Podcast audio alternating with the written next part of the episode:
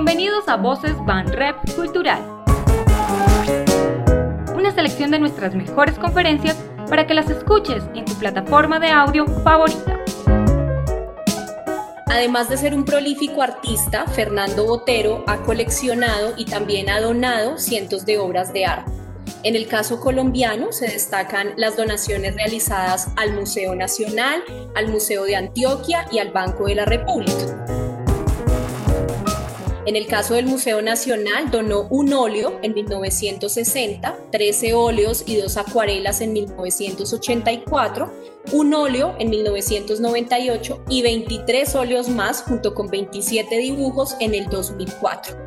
Al Museo de Antioquia entregó varias pinturas y esculturas en 1974, 1976 y 1984 y sin embargo la donación más representativa es la del año 2000 con la entrega de una sala de escultura, una de pintura y una de dibujo de obras suyas y de maestros europeos de los siglos XIX y XX, además de 23 esculturas que dieron forma a la Plaza Botero. En ese mismo año, en el año 2000, donó al Banco de la República una colección de 208 obras, 123 de su propia autoría y 85 de artistas internacionales con las cuales se fundó el Museo Botero. Contamos con la participación de Juan Camilo Castaño, curador del Museo de Antioquia, Rodrigo Trujillo, curador de arte del Museo Nacional, y Laura Sarta, curadora de la Unidad de Artes y otras colecciones del Banco de la República.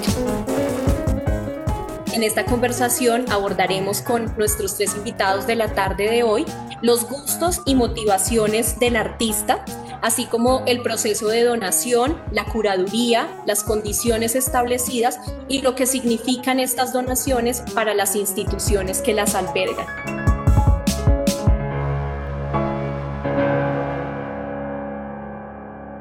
Eh, en el caso particular del Museo de Antioquia, es, importante hablar de, donaciones y de un proceso, y ese proceso cambió la, historia del museo para siempre. Eh, eh, este proceso empieza en 1974 y llega hasta el año 2012 en que el artista dona su serie El Via Crucis, que son 61 pinturas y dibujos. Entonces, eh, antes de, comenzar a hablar de esas donaciones, porque las obras del museo eh, son 188 en total, es importante decir que eh, de Botero, es importante mencionar que de las 188 obras que tenemos de este artista, sin contar las 23 esculturas que están en la plaza, 187 fueron donadas por Botero en ese arco de tiempo y solo una fue adquirida por la institución más o menos en 1956 y es Paisaje de Fiesole. Entonces quería un poco como anécdota mostrar ese ánimo que tuvo Botero desde el principio de, establecer una relación con, el museo. Aquí vemos una el artista en 1955 le escribe a la entonces directora de la institución, la señora Débora de Arango, no confundir con la artista, eh, en donde él le manifiesta la, la, la intención para eh, desafortunadamente le dice que es difícil eh, correr con ciertos gastos eh, y él dice aquí en esta carta eh, que su, su, situación económica no es muy floreciente y entonces él acepta una exposición que le ofrece para, para poder mostrar su trabajo acá en Medellín. Entonces, pues la respuesta de, la entonces directora es de, pues es una, una cálida respuesta en donde le ratifica el interés de la institución por, por seguir, por, pues que si es posible mostrar estas obras en el museo luego de la exposición en el club de profesionales, que, que, sería muy interesante. Y ella le dice, como pueden ver en el último párrafo, donde habrá un público enteramente distinto, diferente.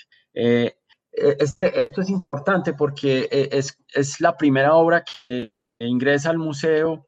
Es una obra que, que ingresa donada, pero por, por la Sociedad de Mejoras Públicas de Medellín.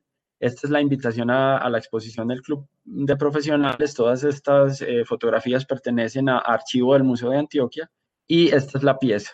Me parece importante porque esta obra eh, ingresa no como una donación y la que tendremos el próximo año eh, ingresando al Museo de Donación. O sea que hay como, hay una cosa muy interesante y es que estas donaciones entonces eh, inician en 1974 en firme con una obra que se llama Ex Voto, que es bastante importante para el museo y también es importante en la producción del artista. Es una obra que Fernando Botero pinta para participar en las Bienales de Coltejer, es una obra de 1970 y esta obra digamos que resume todo lo que Botero eh, hace como artista y ha hecho durante toda su trayectoria y tiene que ver con ese, con, ese contacto con, con, la historia del arte, con ese contacto con la historia del arte y con eh, eh, referencias a sus memorias en Medellín y las referencias también a, a,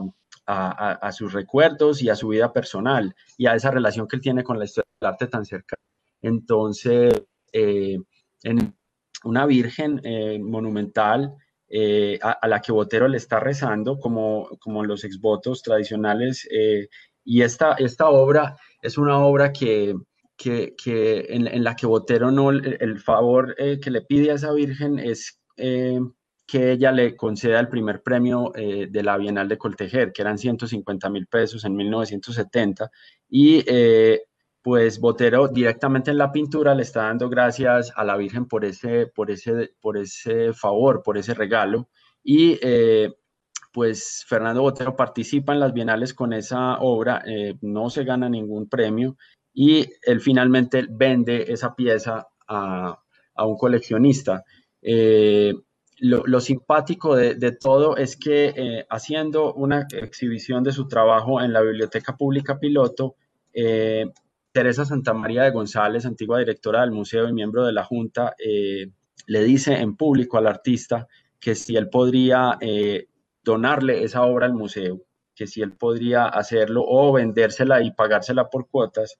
Eh, incluso las anécdotas cuenta una directora anterior del museo, Pilar Velilla, que, que, ella en público le dice que si puede donar esa, esa obra y se la pagan, o, pues se la pagan por club, como si fuera por club, como en un almacén de, zapatos o algo así, a él le da risa y dice que, que él ya vendió la obra.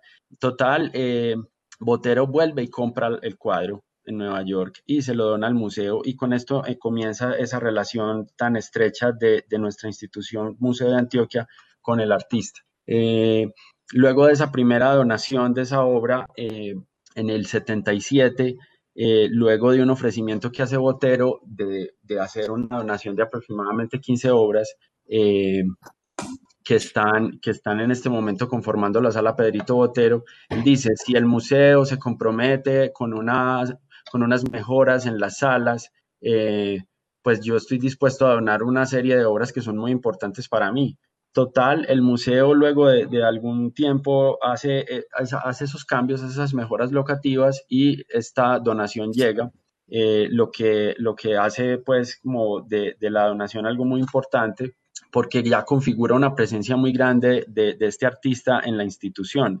Eh, no se puede olvidar que el Museo de Antioquia en ese momento, en 1977, estaba ubicado en lo que ahora es la Casa del Encuentro, que es la sede alterna en este momento del museo, y es una, es una locación pequeña para, para la envergadura de la, de la, colección que ya estaba empezando a conformar el museo y que, y que estaba eh, pues un poquito consolidada en esas, en esas, en esas obras. Eh, sigue, por favor, yo te diré, te iré diciendo, esta es la obra, esa es la, la pieza de la que estábamos hablando. Una cosa importante de esta obra es que eh, además, el Museo de Antioquia exhibe las, eh, muchas obras de las bienales de Coltejer, gracias a un comodato que tenemos con Coltejer, entonces el, se complementa un poco el discurso que tenemos de, este tercer piso de Fernando Botero, de donaciones en el museo con otras colecciones y otros hitos de la historia del arte local y nacional. Siguiente, por favor. La, la donación entonces, la segunda, conforma la sala Pedrito Botero, eh, una de las obras más importantes de esa donación es esta Mona Lisa eh, niña. Eh, no obstante, cuando, cuando Fernando Botero hace, hace esta, esta, el traslado, logra hacer el traslado en el año 2000 del museo de, la, de lo que hoy es la Casa del Encuentro a la sede principal, esta obra no, él no la tuvo en cuenta en el montaje, porque el montaje de Fernando Botero en el museo tiene un altísimo contenido pedagógico. Él pretende mostrarnos y quiere mostrarnos cuál es, eh, cuál es su trabajo eh, y, cuál es la imagen que él quiere dejar de ese trabajo en esa sala que tiene 110 obras del artista. Eh, y pues ese montaje también es, mm, está, está, hecho de una manera que privilegia ciertas características formales, estéticas. Entonces esta pieza temprana él la retira del montaje. Actualmente se puede ver en otra sala del museo que se llama Promesas de la Modernidad. Siguiente, por favor. Eh, aquí vemos entonces esa primera sala, mm, Pedrito. Eh, es importante pensar que eh, esa, al, donar esta sala y, las otras donaciones, hay una especie como de, relación personal que tiene Botero con lo que dona y con lo que le dona a Medellín. porque pues hay que recordar, siguiente por favor, que Pedro, su cuarto hijo, eh, falleció en un accidente de tránsito en 1974, precisamente el día que Botero estaba cumpliendo años. Y lo que hace Botero con esta donación es eh, constituir una especie de, lugar, eh, como una especie de cielo para Pedrito, como lo llamaría Santiago Londoño en su libro sobre Botero. Siguiente, por favor. Entonces, ese, ese, ese primer, esa, esa, segunda gran donación va a tener un impacto profundo sobre, sobre el museo eh, va a crear una nueva sala, mucho más, eh, con, mejor iluminación. Y Botero siempre que donaciones le va a estar planteando retos eh, grandes al museo. Siguiente, por favor. Entonces, miren el, estado del museo cuando estaba en la, en la, antigua sede, que hoy es nuestra casa del encuentro. y, pues esto se va a ir expandiendo a medida que Botero va ofreciendo donaciones. Siguiente, por favor. Esa es una vista de, cómo era la sala eh, en ese momento. Podemos apreciar a Pedrito eh, casi en el centro de la fotografía. Entonces, Botero también se fija qué dona y a qué instituciones lo hace. Eh, al lado de, de, este retrato de Pedrito está el retrato de Cecilia Zambrano, su segunda esposa, madre de Pedrito. Siguiente, por favor. Aquí podemos ver las dos obras.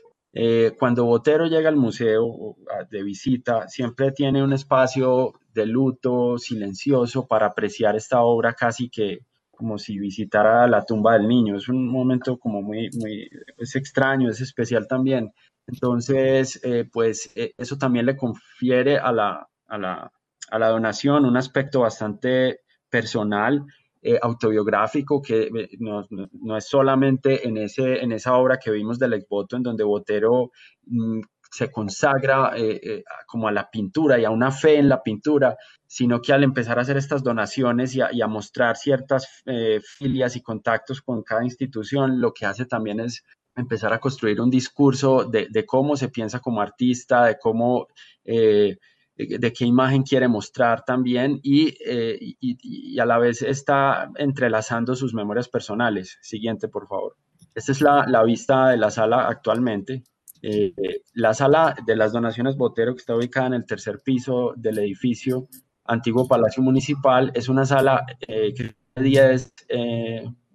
dividida en 10 partes y Botero la organiza para que también las personas que la visitan entiendan mm, su dimensión como pintor, pero también su dimensión como escultor y su dimensión como dibujante, porque él separa de alguna manera esas tres cosas en su trayectoria y eh, está muy interesado en que, en que las personas que, que, visitan las salas entiendan esas, esas dimensiones de su trabajo. Siguiente, por favor. Siguiente. En esa sala, Pedrito, hay obras como esta de Mr. Rubens. Esta es la número cuatro de un proceso muy largo, no solamente esas cuatro, sino otras que Botero eh, hace eh, en, relación con esta otra pieza de Rubens. Entonces, la historia del arte está muy presente, eh, de, la, historia del arte occidental, europeo, está muy presente en, este, en, esta, en esta relación que él nos construye en estas salas y pues las citas son evidentes todo el tiempo. En algunos casos uno se puede encontrar estas citas muy directas y en otros casos, pues sabemos en la lista, pues son un poquito más veladas, pero permiten entender su trabajo también por capas. Siguiente, por favor. Esta es Nuestra Señora de Colombia, también en esa sala Pedrito. Eh, otra de esas piezas eh, que, cruzan también la, como la idiosincrasia colombiana y, cierta mirada eh, irónica de, de nuestra realidad política y religiosa. Siguiente, por favor. Esto era lo que yo les decía, cuando Fernando Botero visita eh, la obra de, Pedrito, pues él tiene como un espacio especial para ella. En algunas ocasiones ha dicho que es la mejor pintura que ha hecho. Eh, y pues resume como muchas cosas que él, que él piensa como artista, pues esa tragedia es la primera obra que, hace luego de este, de este trágico accidente y pues eh, es uno de los iconos que, de la colección del Museo de Antioquia. Siguiente, por favor. La, la tercera donación es una sala de esculturas eh, y se da luego de, de, otra propuesta que hace Fernando Botero de ampliar y mejorar el museo. Eh, yo les preparé esta presentación con fotografías y obras de, de, otros artistas y otras artistas, como Ethel Gilmour, que la vimos hace un momento, o la misma Luz Elena Castro, que también han, han tenido algún contacto con, con, el artista o con el desarrollo de, y este proceso del museo, porque ha sido tan, tan, tan importante y ha, y ha sido tan grande ese proceso que, que ha vinculado incluso la producción de, de otras personas, de otros artistas. Entonces, pues eh, no es, no es casual que tengamos en la colección una, una, fotografía como esta de Luz Elena que registra un momento de la cotidianidad del museo. Siguiente, por favor. Esta es la vista actual de la, de la sala. Eh, como les decía, eh, pues Botero mira muy bien qué dona a cada institución y pues hay una cosa importante y es que, siguiente por favor, que la, la, esa es la única sala que tiene un contacto con, la, con el exterior del museo y, le recuerda también al visitante la Plaza Botero y, y cómo él, fuera de ser un escultor eh, en esa escala, también es un escultor monumental y pues como, como sabemos o como podemos recordar, eh, estas esculturas monumentales recorrieron grandes avenidas del mundo y eh, pues en, en, la Plaza Botero llegaron para quedarse 23 esculturas y transformaron ese espacio. Siguiente, por favor. Estos son, eh, si quieres puedes ir pasando, son imágenes del traslado en el año 2000 del museo de su sede antigua a la sede actual.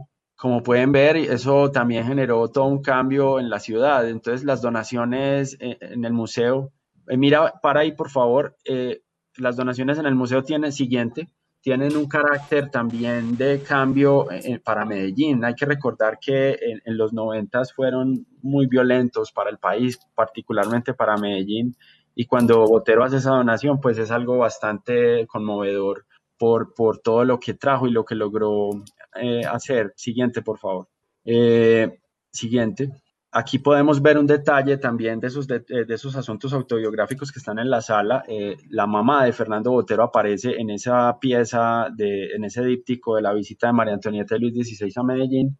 Y, pues eh, doña Flor Angulo es la única que parece darse cuenta de la visita de estos personajes a la ciudad. ahí se ve, se aprecia la, la, la dirección de la, de la, casa de Fernando Botero y yo pienso que, este alcance de la donación también tiene eh, que ver y esta permanencia y este afecto que la gente tiene por ella es este tipo de relaciones que, hablan del lugar en donde están y del lugar en el que Botero está haciendo referencia, porque pues, la ciudad de Medellín siempre ha estado presente como en su trabajo. Siguiente, por favor, ya para terminar, porque el tiempo es corto. Hay otros dos dibujos de Pedrito. Siguiente. Siguiente. Hay otras donaciones. Eh, la, la, muerte de Pablo Escobar hace parte de esa donación del año 2000. Eh, de, las, de la serie de violencia sobre Colombia, el museo tiene tres obras. Tiene esta, que habla, eh, pues, de la, hace, hace una cita directa a este hecho de la muerte de Pablo Escobar en un tejado. Siguiente, por favor. Esta, que es una donación posterior, en el año 2009, y que eh, hizo que, el museo hiciera un cambio en la museografía que Botero dejó en el museo. Siguiente, por favor. Y esta carro bomba, que también tiene mucho que ver con esa historia eh, pues, tan difícil de Medellín en los años 90. Además de la donación de Botero de sus propias obras, eh, es importante mencionar el apoyo pues, logístico, económico y de toda índole del artista al museo además de cómo en el año 2000 él dona 33 obras para la sala internacional. Eh, su interés pedagógico sobre, sobre el arte se marca más en ese espacio que, que tiene eh, una, una, mirada de lo que fueron las vanguardias y, y, ciertos momentos del arte en el siglo XX y pues de esas 33 obras que él dona, hay 32 obras exhibidas. El mismo caso ocurre, siguiente por favor, con, con las obras que están en, en, en, la sala mm, principal. Son 110 obras eh, pero hay obras que donó Botero eh, en ese momento del año 2000 que no están exhibidas eh, y pues que nunca han sido exhibidas. Solamente hubo dos que se dieron a conocer lamentablemente en el año 2002 aproximadamente porque fueron robadas y posteriormente recuperadas a, a los meses por el museo. Si bien no pertenecen a la colección del museo, tienen conexión con eso que estábamos viendo, por ejemplo, de la muerte de Pablo Escobar, hace 25 años un una, una, bomba puesta en esta escultura pájaro eh, dejó más de 20 personas asesinadas y, 200 personas heridas. Y pues Botero posterior esa, esa obra mostrar eh, eh, como pues como dejar como una especie de memoria de ese momento tan difícil que vivió la ciudad. Es tal vez lo único que queda en las calles de Medellín que recuerda ese momento. la última donación fue el Via Crucis en 2012 y pues esta, mm, la particularidad respecto a las otras donaciones es que estas obras eh, las donó Fernando Botero para itinerar y pues el Museo de Antioquia las ha prestado a distintas instituciones en Panamá, Portugal, Italia, México, entre otros países. Yo creo, Diana, que podemos dejar eh, ahí. Muchas gracias. Muchas gracias, Juan Camilo. Le voy a dar la palabra a Laura Sarta, quien es curadora y gestora cultural. Desde diciembre del 2018 se desempeña como jefe de la sección técnica y curatorial de la Unidad de Artes y otras colecciones del Banco de la República. Voy a empezar hablando un poquito sobre el Museo Botero y la historia del espacio que hoy en día aloja a, esta donación, a esta importante donación, y ese espacio es la manzana cultural del Banco de la República, que está ubicada en la ciudad de Bogotá. Y todo esto en el contexto de la celebración de los 20 años del Museo Botero, como muy bien nos eh, contaba Diana al principio de esta charla. Em, entonces, em, voy a empezar por la historia del espacio, como les decía. Este espacio que está ubicado en el barrio de La Candelaria, en el centro de Bogotá, em, fue el Palacio Arzobispal de la antigua Santa Fe, era el lugar donde vivían y tenían su oficina los arzobispos, que es la máxima, digamos, autoridad católica de la ciudad y que actualmente está ubicado en el Capitolio eh, Nacional. Eh, este era el espacio que, eh, como lo veíamos antes, pues, y lo vemos también a la izquierda, se mantuvo en esta casona colonial hasta 1948, eh, cuando llegó el Bogotazo y pues como todos sabemos, eh, muchos de los inmuebles de la zona central de Bogotá y bueno, de diferentes partes de la ciudad y del país vieron pues esos estragos también como sucedió con este espacio. A comienzos de la década de los 50, el Banco de la República de 1950, el banco compra el terreno para darle un nuevo uso y contrata al arquitecto español Alfredo Rodríguez Orgaz para diseñar esta edificación eh, similar a la destruida, inspirada, digamos, en la destruida, y que sirviera de anexo a la Casa de Moneda. Y eh, con el paso del tiempo, lo que se instaló allí fue la hemeroteca Luis López de Mesa, una dependencia de la Biblioteca Luis Ángel Arango, en honor, eh, digamos, llamada así, en honor al humorista, médico y político colombiano, que servía, como lo podemos ver, como espacio de lectura y consulta de publicación. Pero luego, en 1990, em, eh, la casa llegó a albergar oficinas del banco, se convirtió en una sede de exposiciones temporales de arte y nueve años después, el maestro Fernando Botero hace efectivos sus deseos de donar parte de su importante colección al banco en un gesto supremamente generoso eh, un hecho destacado, digamos, para el coleccionismo nacional y para la institucionalidad de los museos en nuestro país. Y en ese momento la casa cierra al público para prepararse para albergar esta donación hecha por el maestro Fernando Bote. Em,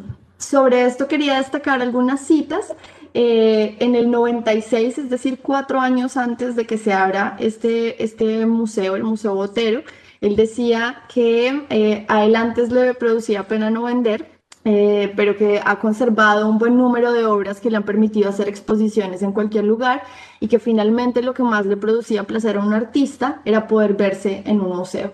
Así que eh, nos dejaba ver en esta entrevista que le hicieron en el 96 un poco sus intenciones, ¿no? Eh, y, y, pues cuatro años después llega la, donación ya a lo que hoy conocemos como el maestro Botero. Hay unas entrevistas también, si nos vamos a hacer como investigación de archivo, em, que están, por ejemplo, en la revista Art Nexus, en las que el maestro cuenta que la idea de este museo surge a partir del el ofrecimiento que él recibió por parte del entonces alcalde de Bogotá, Enrique Peñalosa, de eh, hacer, construir un museo para albergar su obra. Pero él, aunque estaba entusiasmado por la idea, eh, sentía algo de desconfianza por la, posibilidad de que no fuera continuo el proyecto por los cambios políticos eh, que suponen pues, eh, los procesos de, de, políticos y mandatarios en el país. Y pensando en eso buscó una institución más estable, en este caso el Banco de la República, que acogió pues, ese proyecto con entusiasmo haciéndose cargo de gastos como seguros, pues los salarios del personal que obviamente debía involucrarse para eh, hacer todos estos cambios, la transferencia de obras, el transporte, etc. Eso nos lleva a el Museo Botero, que en noviembre del 2000 eh, se inauguró con la donación entregada por el maestro para el disfrute de todos los colombianos. Eh, desde ese entonces hasta hoy, en sus salas se exhiben 208 obras, 123 de las cuales son de autoría del maestro Fernando Botero y 85 piezas que son em, de autoría de destacados artistas internacionales em, de arte moderno como Monet, Renoir, Dalí, Picasso, Bacon y Calder.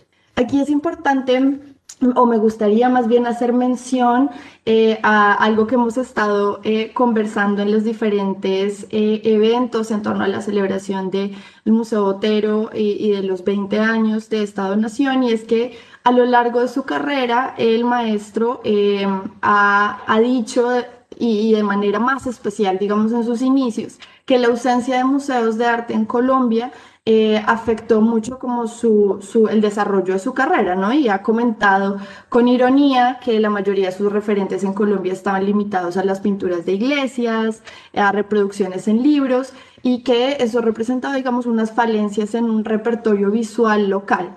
Eh, y la importancia de cómo todo esto se transformó cuando él hace su viaje a Europa, también en los 50 eh, y tiene como esta, esta cercanía con el arte universal. Em, entonces, mm, esto lo, lo, digo de manera contextual porque nos va a dar una idea de, de las otras piezas que, mm, que, el maestro pues dona y por qué se dan como en ese contexto y nos permite pensar un poco la colección eh, a través de eh, su producción como artista, sus intereses y sus afinidades y eh, pues también su rol como, como coleccionista y filántropo, ¿no? Eh, este es entonces el Museo Botero, eh, tiene dos costados, o está dividido en dos costados, la, la, museología, la museografía del espacio, el costado oriental, que tiene exhibidas las 85 obras de artistas internacionales, y el costado occidental, que incluye las 123 obras del maestro Botero, eh, separadas pues por este jardín precioso que los invito pues, a visitar ahorita que ya tenemos reabiertas nuestras salas.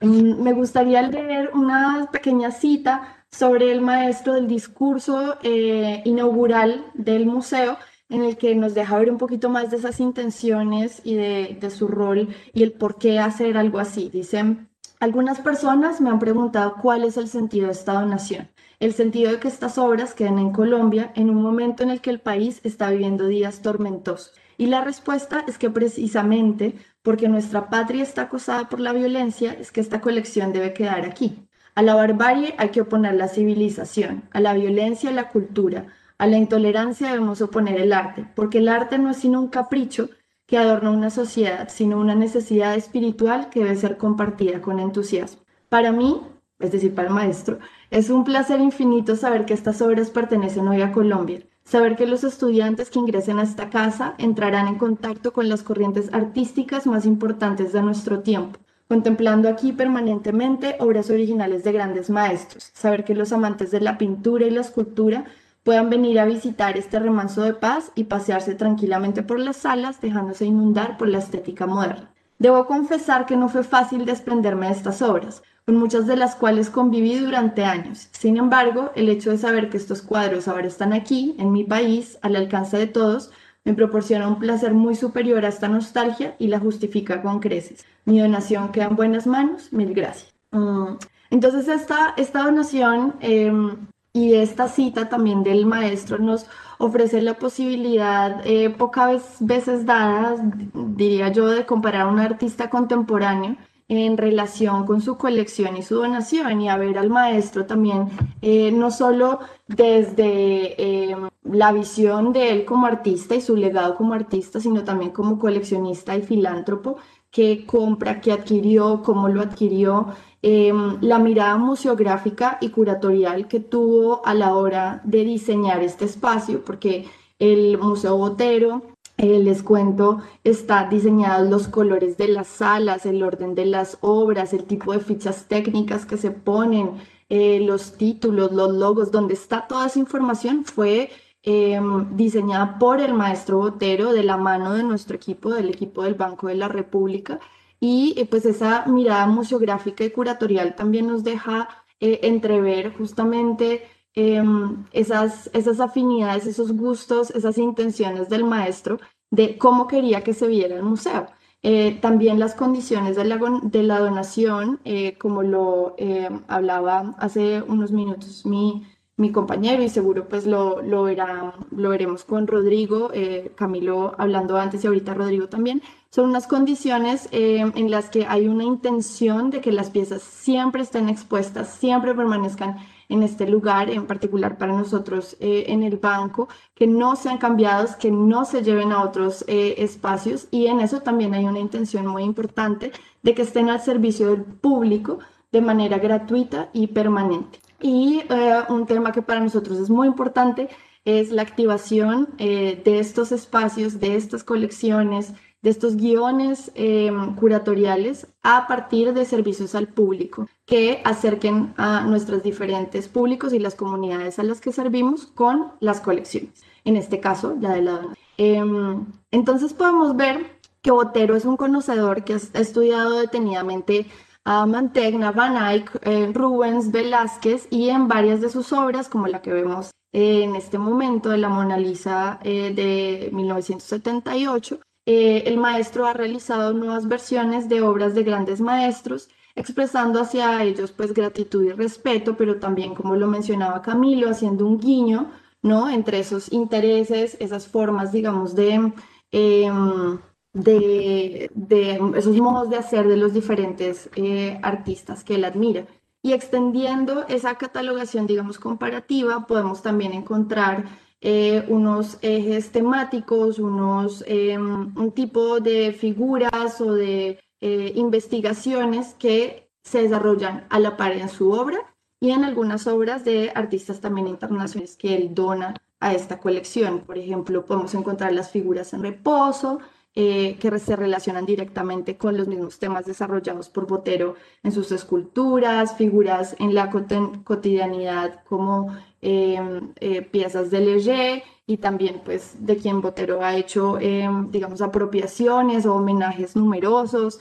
Eh, temas como em, el retrato, también otro de sus géneros preferidos que aparece frecuentemente también en tanto personajes marginales como personajes destacados eh, de la política nacional, de la historia del arte, em, y pues justamente se da pues esa correlación entre las pinturas de la nación y algunas em, eh, obras pues del maestro, la imagen surrealista y onírica, em, bueno, y, pues también eh, temas pictóricos a analizar como, como justamente esos gustos personales. En cuanto a, de dónde vienen estas piezas, según declaraciones del maestro, la colección se formó a partir de intercambios de su obra, eh, de obras de otros artistas por su propio trabajo, principalmente eh, con algunas galerías con las que trabajaba, Marlborough eh, principalmente, también a partir de adquisiciones de piezas en subasta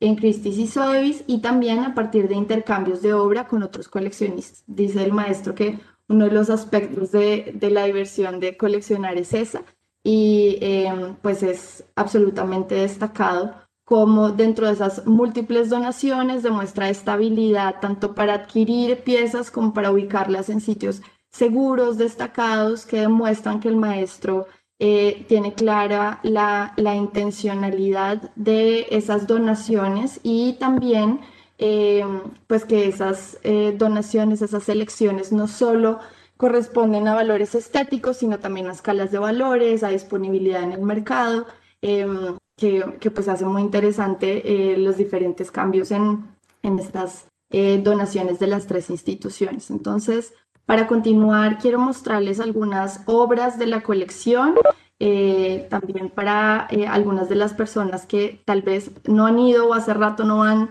al museo. Voy a empezar por unas del costado oriental. Esta es la colección internacional y pues tenemos aquí eh, paisajes de eh, Corot, eh, Monet, Pizarro.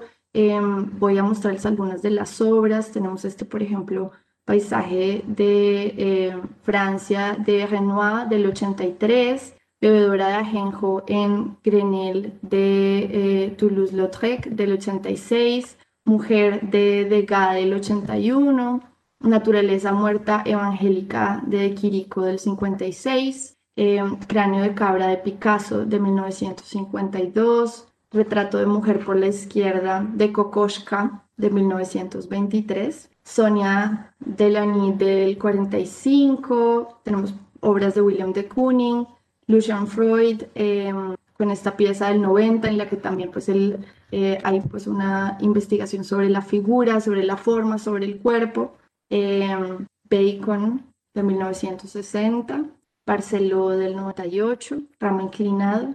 Y vemos otras piezas un poco más contemporáneas como el autobús de Broadway en la calle Liberty de Richard Estes, eh, que eh, si bien el maestro ha hablado, em, ya les muestro otra cita en la que él habla sobre esto de cómo algunos artistas están muy cercanos a su afinidad, digamos, afinidades, intereses de él y como otros, eh, digamos que eh, él los escoge por respetar también como su trayectoria, no necesariamente porque sean como tan cercanos a sus intereses como de investigación y creación. Está Max em, Ernst del 67, Chagall, el payaso volador del 81, que me encanta esta pieza. Eh, y pues tenemos también eh, piezas escultóricas de Calder, esta pintura em, del 63. Y dice aquí el maestro, al principio adquirí cuadros que estaban más cerca de mi sensibilidad y de mis convicciones, pero cuando hace unos años contemplé la posibilidad de donar obras y hacer un pequeño museo, pensé que esta colección debía tener un carácter didáctico. Así, compré obras que tal vez no hubiera comprado para mí solo, de escuelas contrarias a mi temperamento de artista, pero que admiro por ser obras claras en su intención. Mm. Y ahora quisiera pues contarles un poquito de, de las piezas que están, eh, digamos, en el otro costado del museo, que son de autoría del maestro eh, y que comprenden pues diferentes medios, eh, pinturas, dibujos, esculturas. y que presentan una cantidad de obras pues notables, varias de ellas relativamente recientes, 78 de ellas pertenecen al periodo entre el 90 y el 2000, 15 em, de ellas solamente fueron elaboradas en la década anterior, es decir, en los 80. Eh, solo cuatro pertenecen a la, a la década anterior em, y dos de ellas pertenecen a la década de los 60. Las esculturas que vemos aquí fueron eh, realizadas entre el 95 y el 96, todas son en bronce. Eh, y hay algunas pues, piezas de, de mármol, tres piezas de mármol que pertenecen todas pues a producciones em, que, que, son seriadas 2 de 2 a 6 de 6. Les cuento ahí en docudatos de la colección. Em, entonces, mm, tenemos pues también, como lo mencionaba Camilo, unas piezas eh, que hacen referencia a Pedrito, su hijo, eh, grandes, digamos, piezas icónicas como una familia de, del maestro del 89, Pareja Bailando del 87, em, esta otra 82, Naturaleza Muerta con helado del 90, vamos avanzando en términos cronológicos del 97, eh, estos juegos pues de, de volumen em, y de color, exploraciones de color del maestro de los 90. Em, aquí les muestro algunos ejemplos de las piezas escultóricas también. Y básicamente pues se los muestro para que vayamos pues recordando todo ese legado eh, del maestro que, que, tenemos pues en este museo. Mm, ya para, digamos, cerrar, porque sé que eh, eh, debo darle la palabra de nuevo a Rodrigo para que pueda continuar con su presentación. Desde la apertura del museo, el primero de noviembre del 2000, la colección ha estado a disposición del público exhibiendo de manera permanente este importante grupo de obras que fueron creadas por el maestro y que evidencian su contribución a la plástica internacional por su recorrido y, su reconocido tratamiento del volumen y el color. Eh, incluye pues pinturas, esculturas, acuarelas, dibujos que afirman tanto la importancia que ha tenido el artista em, en, nuestro contexto como lo importante que ha sido para él la conexión con la realidad del país, su mirada aguda, el uso del humor y la ironía, y eh, también evidencian pues su interés por la pintura universal, en especial pues como eh, la, la, de, la, de finales del siglo XIX hasta la última década del siglo XX y pues estos guiños que hace a eh, las pinturas y las piezas del Renacimiento que han marcado su propia investigación y producción artística. Veinte años después de su apertura, el museo se ha convertido en uno de los espacios culturales más significativos y, visitados de la capital del país, de Bogotá. Y en tiempos prepandémicos teníamos diariamente más de mil personas que se acercaban al museo. Eh, hoy pues los invitamos a que se unan a los recorridos virtuales eh, y pues como parte de esto solo querría cerrar diciendo que la labor del maestro Botero como artista, como coleccionista y como filántropo ha contribuido de manera decidida al bienestar, digamos, de la ciudadanía colombiana al hacer esta donación y pues que en el cumpleaños número 20 de esta invaluable donación, pues desde el banco celebramos y, agradecemos generosidad. Y ya con eso le daría la palabra a Rodrigo para que por favor pudieras eh, hacer tu presentación o, a Diana también. Muchas gracias, Laura. Esto creo que pone en contexto eh, el Museo Botero y pues claro, sin más preámbulo, démosle la palabra a Rodrigo para que pueda contarnos sobre el Museo Nacional. Vale, bueno, entonces brevemente, el, el, Nacional, voy a arrancar con cita que cita González en el catálogo que se hizo en la última edición de Botero, que es la, la acción de la, de, la, de, la, de la violencia. Y ella escribe eh, que de acuerdo al crítico italiano, italiano Vittorio Sgarbi, el mejor modo de entender a Botero es ver el de Bogotá. Entonces, ¿por qué dijo eso? ¿Y, y qué es lo que hay, digamos, en, la, en, la, en, el Museo Nacional eh, para comprender a Botero? Ya, ya, y aquí la, la acción que yo quiero hacer es hablar un poco más, más, eh, más del, del, mismo artista, del, de, de, Botero mismo. Eh, él, él eh, el, que no sé si está, no, opa, me están viendo ahora, sí, ya, listo. Wow, la tecnología hoy nos está tomando el pelo. digamos que el Museo Nacional se puede apreciar de tener detención del botero joven y de hecho, todo tiempo acaba de pasar esa exposición del botero joven, o son curada por Cristian Padilla, que, nos muestra arranque de botero, todas esas informaciones que está, me estás hablando. Diana, ok, me, eh, me oyen. Entonces, el, el, la, idea, la idea es que eh, en, el, en, el, museo tenemos una muy buena colección de esa primera etapa de, de, de Botero. Y arranco, digamos, con este cuadro, que es la lección de guitarra de 1960. Podríamos decir que esta es la primera donación de todas, porque está hecha en el año del, del que ha pintado, o sea, está donado en 1960 por, por, por, Botero, un Botero de 32 años de edad, o sea, muy joven, eh, que, que, que, que, de alguna manera comprende que ese museo, aquí hablemos de un Botero que tiene un gran aprecio por los grandes museos del mundo, eh, del Louvre, del Prado, de, de todo, y, y, eso lo vemos en parte de cultura, que es ese referente que él tiene. Él, él, él decía, pues, que, que, que su origen de, de, esta pintura monumental, de esta pintura de, de grandes volúmenes, la obtiene de, de, por ejemplo, de Manteña, o sea, desde ese pintor del Renacimiento eh, en Cámara de los ojos que, que, que, que, escribió aquí en, esta, en esa exposición y es, y es, y es digamos, hay un, hay un gran interés de Botero por entonces, pues hoy que hace una donación, no cualquier donación, yo no he visto jamás ni generosa, a tres museos del país, o sea que está, él está haciendo es un, un, un asunto absolutamente descomunal en términos de donación, ¿no? como lo vimos ahorita con Laura, no solamente de su propia obra, sino también de grandes del, del. Eso es, eso es una cosa pues impresionante. Entonces, digamos que arrancamos la donación de, de, de Botero con esta obra, con la guitarra. Eh, Botero en este momento no es nada con exterior, está, está trabajando eh, muy, muy, muy dentro de, de la, del país todavía, como, como construyendo su manera. Aquí ya está encontrando pintar cómo, este, cómo se está transformando.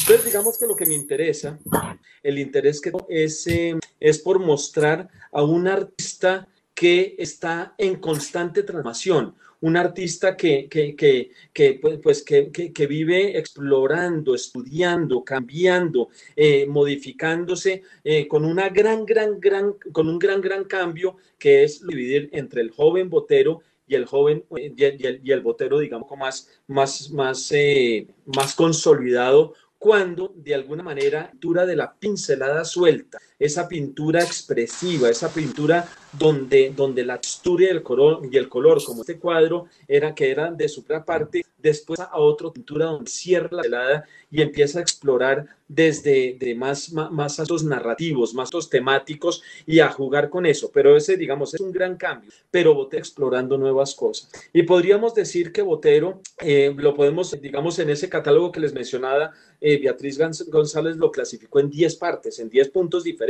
O sea, hay un Botero interesado en la, en la identidad nacional, la identidad de Colombia, un Botero colombiano que está, como lo hemos visto ya en algo, pintando eh, muchos aspectos de, Hay otro Botero muy interesante. Eh, él nació y nació en un mundo antioqueño religioso y tiene ese, ese bagaje. Y él, digamos, el poder político de la religión, que él critica muchos aspectos de la religión que ahorita lo vamos a ver en las obras. Eh, en otra, otro aspecto botero que lo estamos viendo, eh, y aquí también vamos a tener algún ejemplo, es esa reinterpretación que él hace de la historia del arte. O sea, Botero está en un constante, eh, una constante mirada de, los grandes maestros, ahorita de Manteña, pero es gran admirador de Piero de la Francesca y gran admirador, pues digamos, de tantos, tantos artistas que, como lo vimos en el ejemplo de Rubens, o sea, que estamos, que, que, que tenemos Botero que está, no, él dice, está aprendiéndole a los grandes, pero los está reinterpretando. El otro Botero que vamos a entender, digamos, a través de toda su trayectoria, es el que es niño del oficio. Es un Botero pintor donde maneja el color de una manera eh, donde está manejando el, la monumentalidad, que ese es otro aspecto, está manejando el oficio de botero. Vemos otro botero que, o sea, Botero está eh, trabajando el dibujo solamente en de sus cuadros, sino también como obras desarrolladas y completas. Tendemos a otro botero vemos a ese botero, como mencionado, muy interesado en la realidad. Entonces aquí eh, digo, voy a decir algo que es, y es que de la, empiezan a conocer a Botero, eh, que no tienen de pronto en el arte o que lo, lo que sea, dice, ah, Botero se pinta a los gordos. No, no son gordos. O sea, y él lo mismo lo dice, él no está pintando gordos, él está interesado en el, lo monumental y este, es un pintor que, que, que, trabaja esa, esa grandeza, la realidad, la, travesa, la trabaja del volumen. Otro punto que es muy importante destacar en él es que, que tiene mucha relación con el de la identidad, es ese interés por lo local, ¿no? Ese interés por, por, por, por nuestra manera de ser, o sea, de otra forma de entender eh, eh, el, el, querer a Colombia, ¿sí? y es un poco la característica de, de, de, lo local. Otra forma, ya voy en la octava, otra forma de aprender a Botero de humor es la que en la pintura nosotros estar viendo que está trabajando el humor.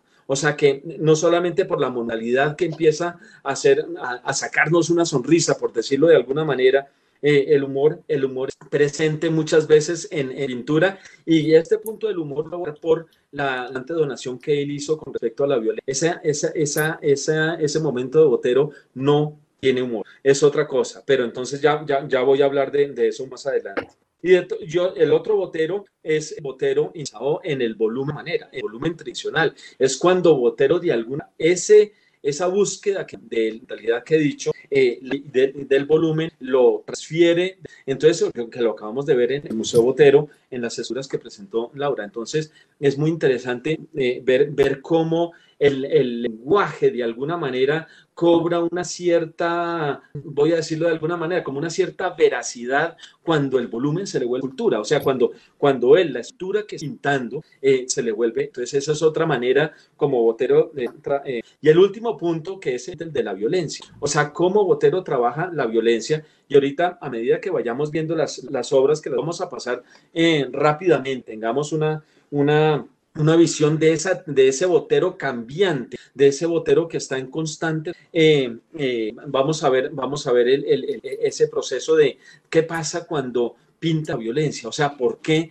eh, diablos Botero le da por dar con. Entonces, vamos a mostrar los cuadros, algunos cuadros. Estamos hablando de cerca de obras más que hay en el Museo Nacional de las Donaciones de Botero. Como les digo, hay tres donaciones. La primera es este cuadro, que es solita. La segunda eh, donación de Botero hace una donación de 13 pinturas y dos acuarelas. Eh, Ahorita hablo de este cuadro, 13 pinturas y, dos acuarelas que ya las iré señalando en 1995. Esa, esa, esa donación es muy importante porque es ese botero que de antes, pero que se consolida en el botero, el de la pincelada cerrada. Y después, en el año 2003, hace una donación de 23 óleos y 5 dibujos eh, sobre las voy a mostrar algunos de esos, pero no es la única forma museo nació obras de botero. Tenemos el gran, digamos, la, la, suerte y el gran privilegio de tener dos obras de su pura, primera etapa, que ahorita las vamos a mostrar rápidamente, y, y, son esos, esos dos cuadros que él estaba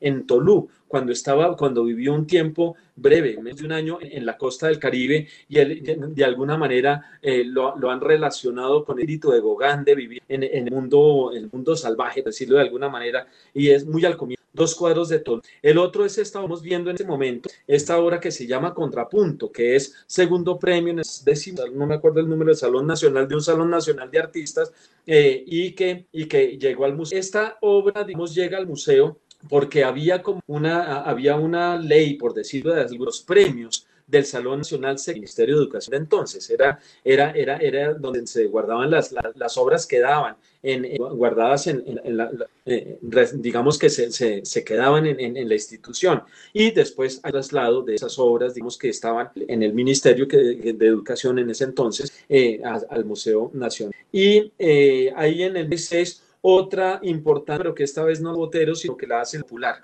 El Banco Popular tenía una colección donde, donde estaba donde, donde había unos, unas obras de Botero como italiana, que saber una predela de esa religiosa del mundo de, comienzo religiosa e integración de la historia del arte y, eh, y pues y, y, de, otras obras que, que, ya, que ya veremos que entraron gracias a... Entonces, digamos que tenemos habilidad de, de, comprender al Botero a través de historia de un vacío que dirección de la década. O sea, tenemos desde la década de los 50, estos cuadros que, que, mencioné de Tolú, hasta, hasta, muy recientemente de una obra que no la tengo fotografía, que es una, una pieza que estaba hasta, hasta el final del gobierno de, de, Santos, del pasado gobierno, y que del Santos la trasladó eh, para el beneficio de todos los colombianos al Museo Nacional La Paloma en, este, en, estos, en estos momentos, digamos, controvertidos en, en, relación con... Entonces, eh, veamos aquí los cuadros. Un cuadro que vemos muy, muy interesante, aplasta en, en, el color, en la celada, en la comisión, en esa relación ortogonal,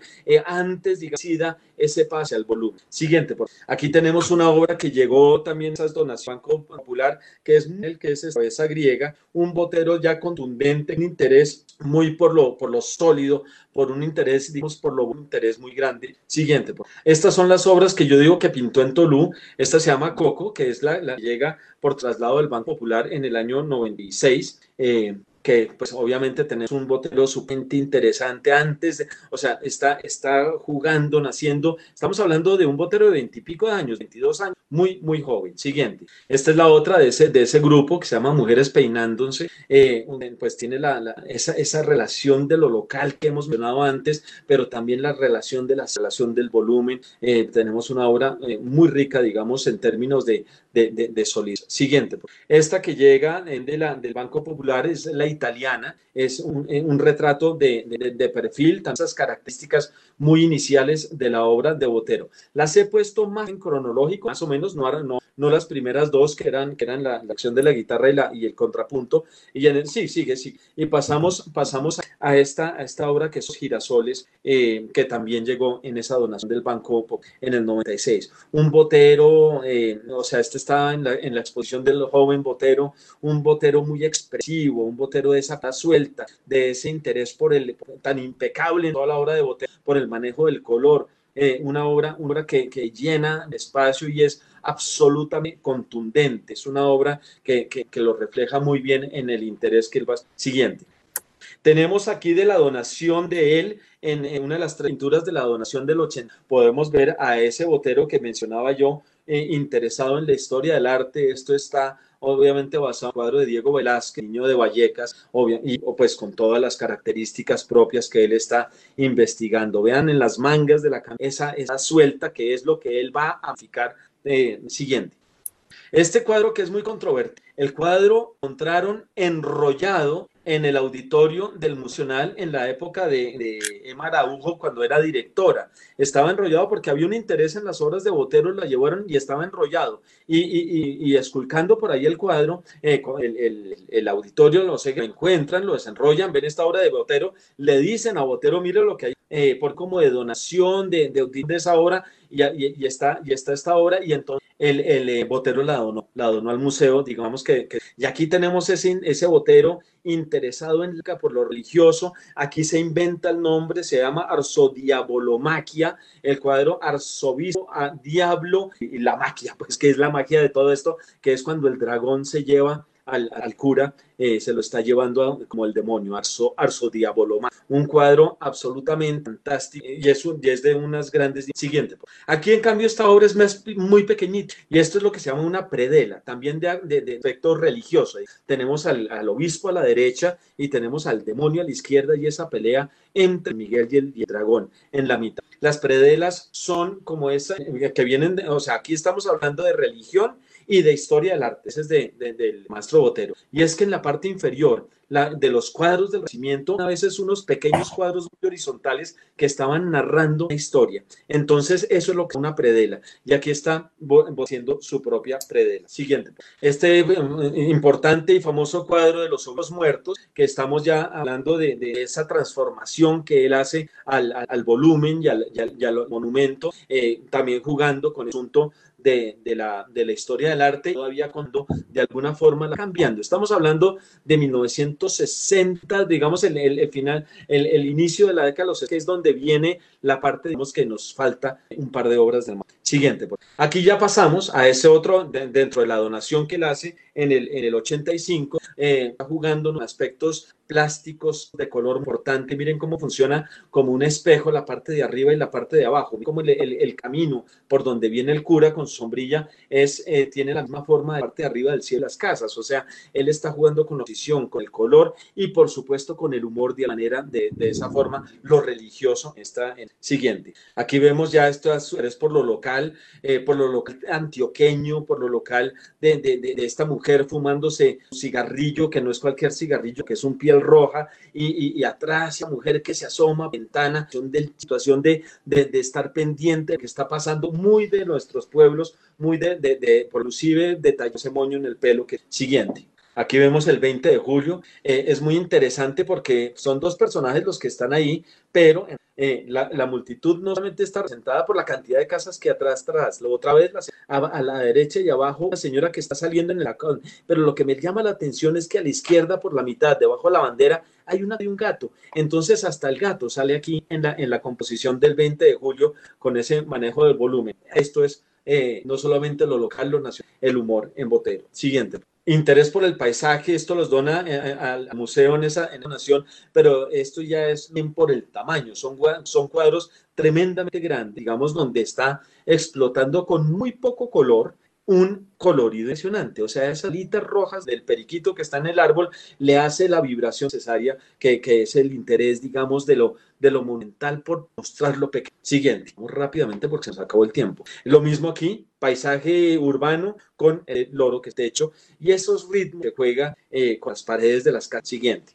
Nuevamente, el, el, gran paisaje, pues este caso de árbol, el monumento se vuelve más monumento cuando la chica el tamaño. O sea, esa relación de muy interesante. Siguiente. Una gran acuarela pasa a una de las dos, son un par de acuarelas que este es una, y es la, la maestría del oficio, hablaba. Eh, digamos, yo estoy trabajando pintura desde mi vida, la acuarela a mí no se me parece una cosa suprema y aquí vemos una gran maestría en el manejo de la, de la, de la acuarela con su siguiente. Y aquí la otra que es esta guitarra, que el origen de la realidad, no en esta obra, sino en la obra anterior, es la de mandolina. Cuando él ese huequito mandolina al centro de la guitarra y ese seño huequito de la, mandolina eh, le da la realidad del instrumento y a todo el cuerpo. Aquí vamos a pasar a la segunda dominación. Siguiente, porfa, la, la, segunda eh, donación, que es el, el, elemento de la, de la violencia. Cuando les digo que hay 23 óleos y 25 dibujos, vamos a ver algunos de ellos eh, y, los podemos pasar muy rápido. Pero entonces aquí, antes de pasar las, las obras, quiero eh, contarles un poco por qué esta donación Museo Nacional de Colombia, por, qué, por qué la violencia la dona. Hay varios aspectos. Primero, él entiende del principio que esto no es una obra eh, comerciable, o sea que no está, no está pintada con la intención, digamos, de su, de su trayectoria, digamos, como, como, como artista que tiene mucho éxito económico.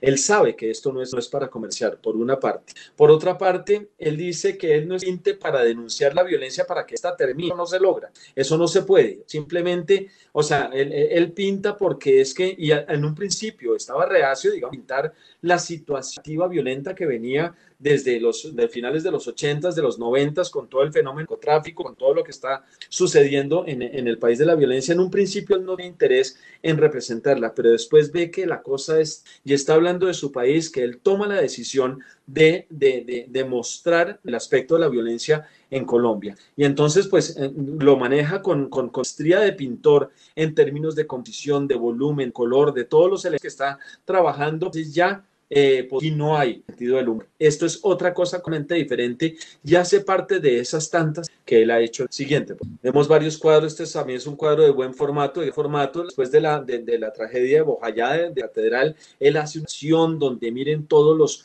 todos, las líneas verticales se han, se han, se, han, perdido, o sea, todo está derrumbando y el, pues, la figura central ahí en la mitad es esta mujer llorando siguiente la, la, la, fila de ataúdes, o sea, todo el dolor de tantas muertes. Siguiente, voy a pasar rápido porque vamos a, eh, a lo que les digo, ¿no? O sea, no está gordo, pintó esta madre con, eh, con, esqueletos, es el volumen, es la monumentalidad, es el volumen y no los gordos, nunca hay un esqueleto gordo. Siguiente, carro bomba, este sin título, que es obviamente el, hombre torturado, eh, y, y, que eso se relaciona con esta otra serie que él hizo de Abu Ghraib, que es las en Estados Unidos en, en tremendas. Siguiente, la mujer llorando, lamentando. Esta pintura, digamos, la podemos ir pasando si quieres una detrás de la otra tu ritmo, Diana, y, así vamos, vamos cerrando, pasamos al dibujo y ya vamos a terminar con esta acuarela y otro de la madre y creo que con la siguiente ya terminamos con esta, la, la, la, la, presentación y es, y es como en la pintura de la violencia hay un pintor un suelto en, hablo de la pintura ágil, es una pintura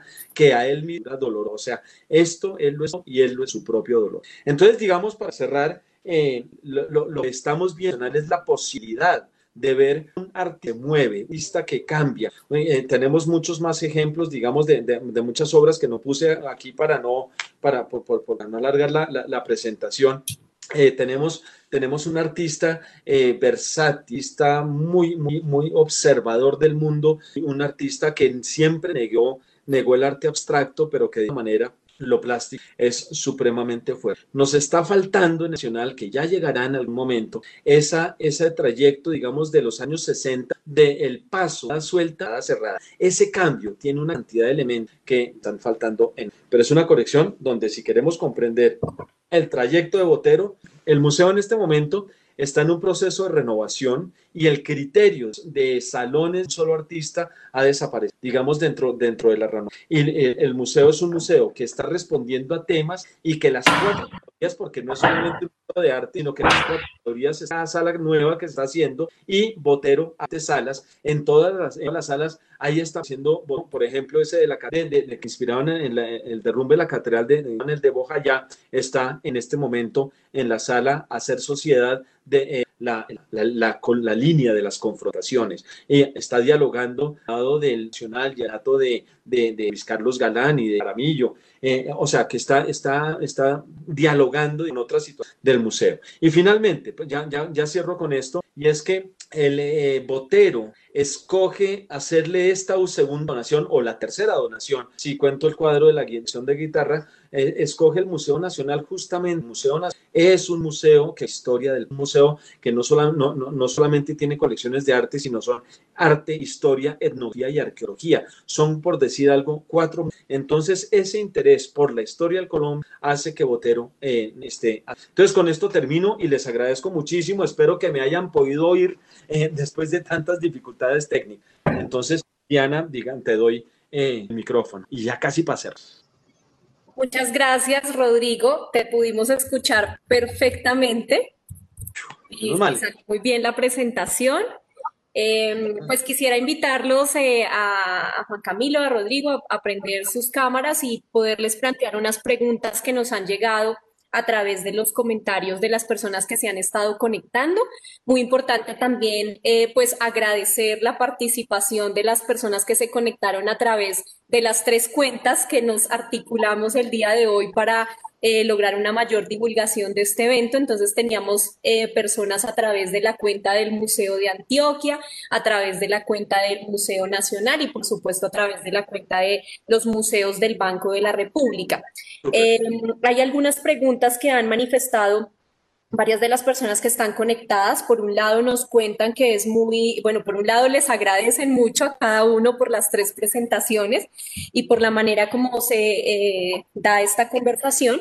Y por otro lado, eh, hay una pregunta, eh, un comentario, digamos, que destaca la importancia de ver ese botero joven que Rodrigo mencionaba y que es particular en el tema de las donaciones, porque digamos que a partir de lo que ustedes nos contaron, eh, es posible evidenciar esas primeras obras de Fernando Botero en las colecciones del Museo Nacional y del Museo de Antioquia, pero no, por ejemplo, en la colección del Museo Botero que hace parte del Banco de la República, puesto que allí, puesto que aquí hay una colección eh, de un Botero mucho más em, consolidado, con un estilo mucho más consolidado. Entonces sería interesante que conversáramos un poco a partir de cómo se va consolidando ese estilo de, de Botero y cómo podemos casi que rastrear esa evolución a través de las obras de las tres colecciones. No sé quién nos quiera contar al respecto.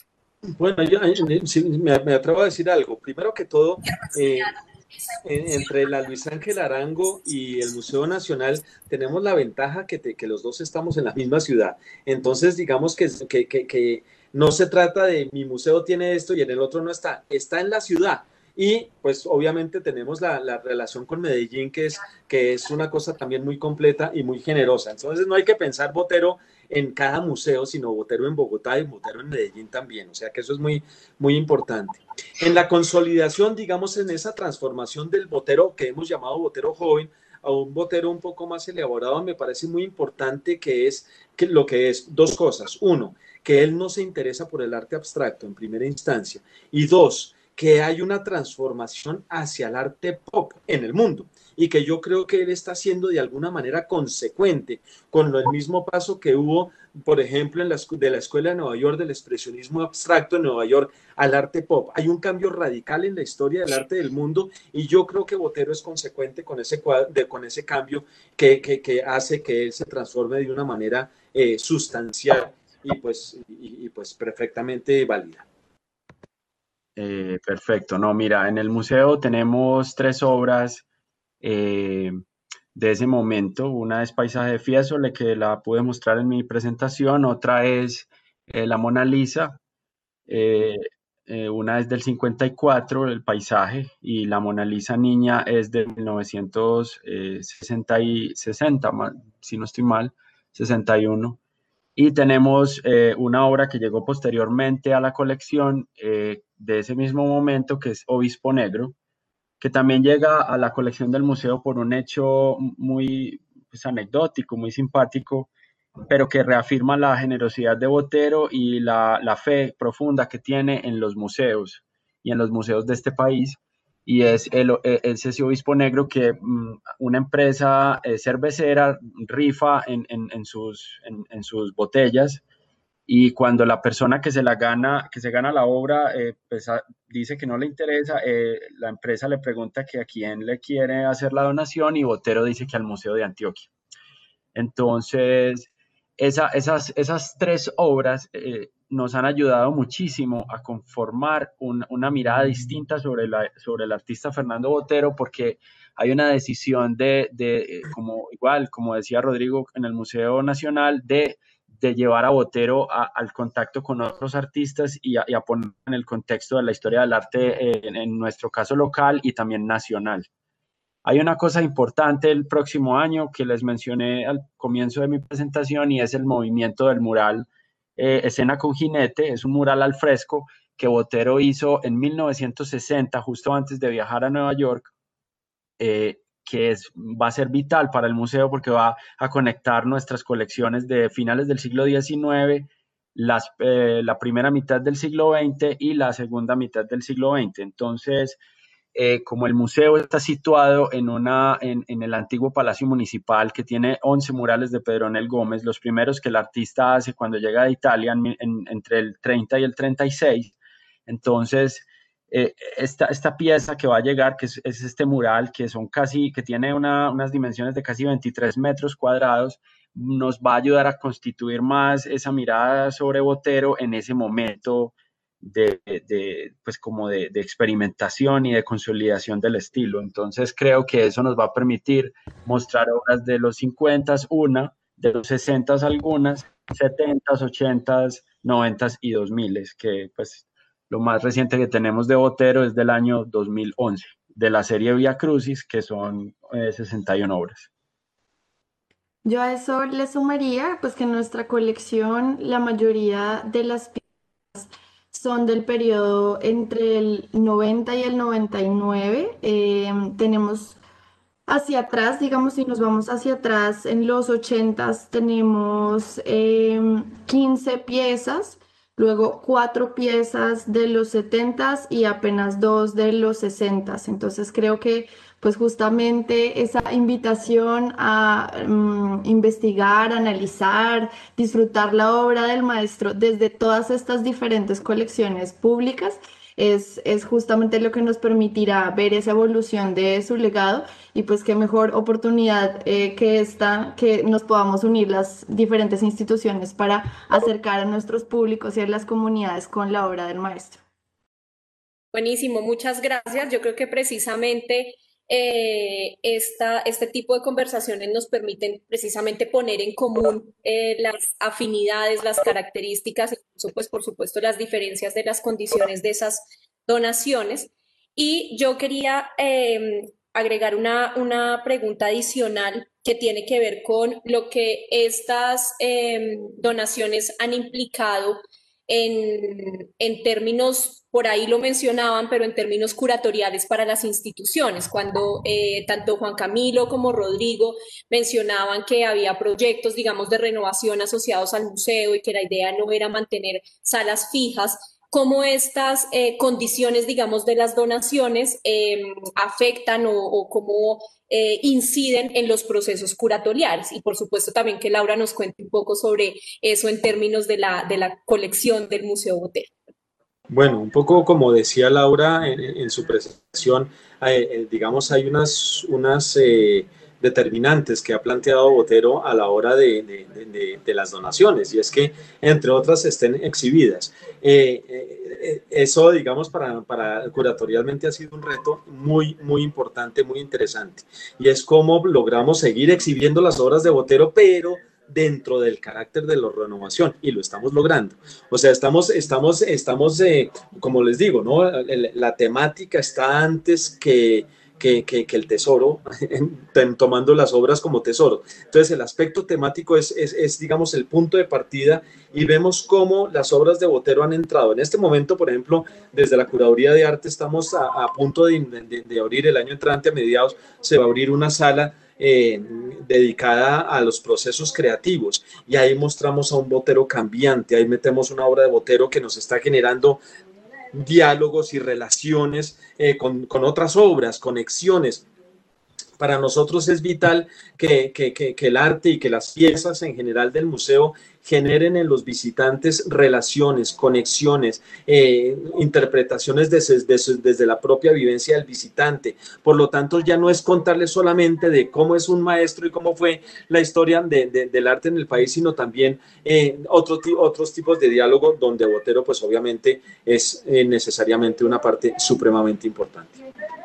En el caso del Museo de Antioquia, eh, pues eh, mm, para nosotros eh, tenemos unas condiciones en que, como les decía, no, no, podemos mover las obras y eso hace parte también de, de, esa decisión de Botero de respaldar el museo, de mantener esas instituciones y esa institución, en nuestro caso el Museo de Antioquia, siempre con, con, una vocación hacia, hacia la ciudad, hacia su público.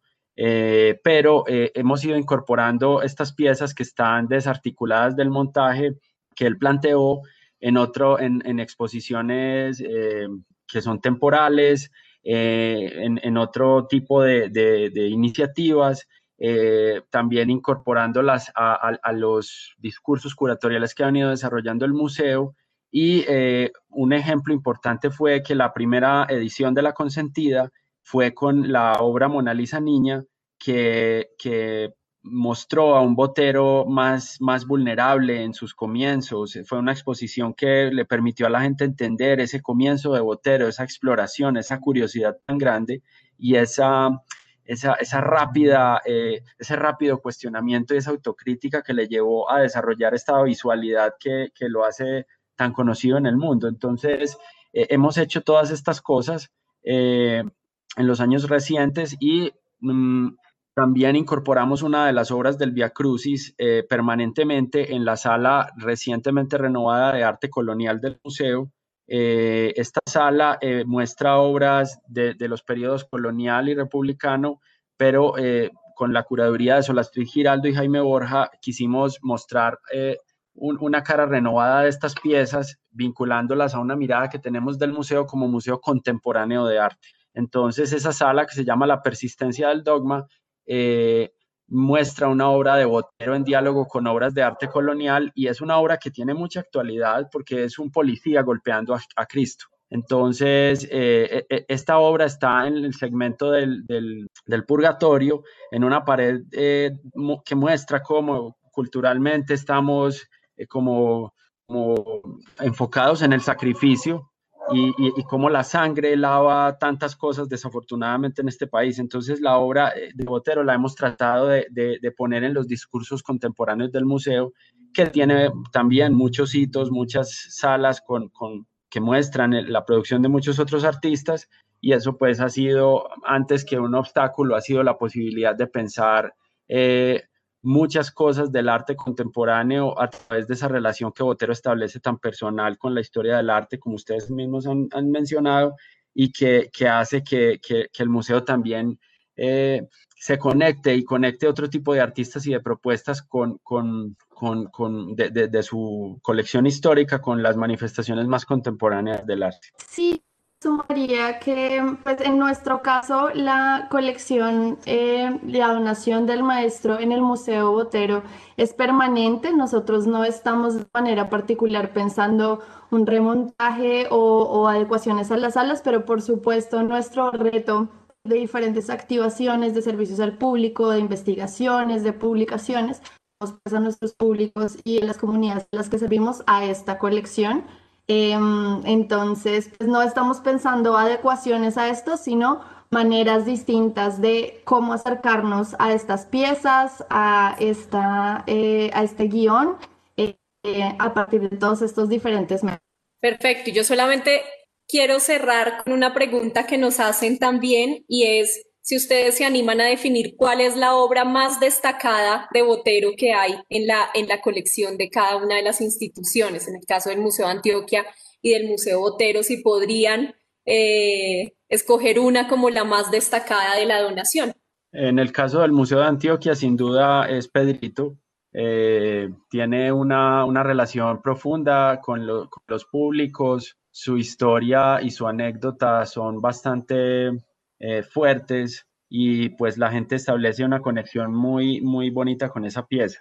Eh, eso, eso ha hecho que, que, el museo la considere una de sus, de sus obras más importantes y eh, atendiendo a, pues como a, lo que el mismo artista ha dicho, que tal vez es una de sus mejores obras o su mejor obra, pues nosotros siempre estamos pensando eh, maneras de, llevar con la mediación eh, esa, el sentido de esa obra a, la gente. Entonces hemos hecho salas, eh, el museo hizo hace algunos años una sala Pedrito, en donde la gente podía explorar la manera de, trabajar Botero, su obra y la forma de pensar la realidad a través de la pintura. Eh, y estas salas también se ha llevado a algunas regiones de, de, Antioquia. Entonces, sin duda, esa sería como la, la, pieza más relevante nuestra. Y pues no solamente por la anécdota, sino también por la manera magistral como Botero eh, construye esta pintura y cómo es capaz, a pesar del drama que acaba de vivir, de que su hijo muera eh, casi degollado, en, eh, de cuatro años, el día de su cumpleaños, el día del cumpleaños de Botero y luego él de perder un dedo tratando de sacar a su hijo de ese carro, pues cómo él se contiene y contiene esa emoción y la, la, logra condensar en una imagen que es atemporal y que mm, si bien cita ese drama en los objetos que están en el piso, eh, es capaz de, de crear una, una obra y una imagen que resume dolor, mm, autobiografía, pero también cita la historia del arte. E, e, es, es, Botero, yo creo que piensa el mundo y la vida a través de la pintura y es capaz de hacer ese tipo de cosas. Muchas gracias, Juan Camilo. Yo diría, yo voy a ser rebelde y voy a escoger varias piezas, pero diría que eh, una, unas de las más destacadas em, son la familia del maestro Botero, que tenemos en una, em, en una posición, digamos, muy destacada dentro del museo, una familia es del 89. Eh, otra que creo que es supremamente destacada y, digamos, exitosa en nuestros públicos es Mano Izquierda, em, la escultura en bronce que mide 2,60 por 1,40 por 1,75. Em, y también de manera especial, a mí me gusta mucho eh, la Mona Lisa del maestro del 78. Buenísimo, pues muchas gracias. Nos quedamos sin la selección de, Rodrigo del Museo Nacional, pero es muy interesante tener pues esta lectura, por supuesto, eh, sobre las donaciones que estas tres instituciones han recibido de parte del maestro Fernando Botero. Entonces, muchas gracias a todos por su asistencia y su participación y les deseamos una feliz tarde.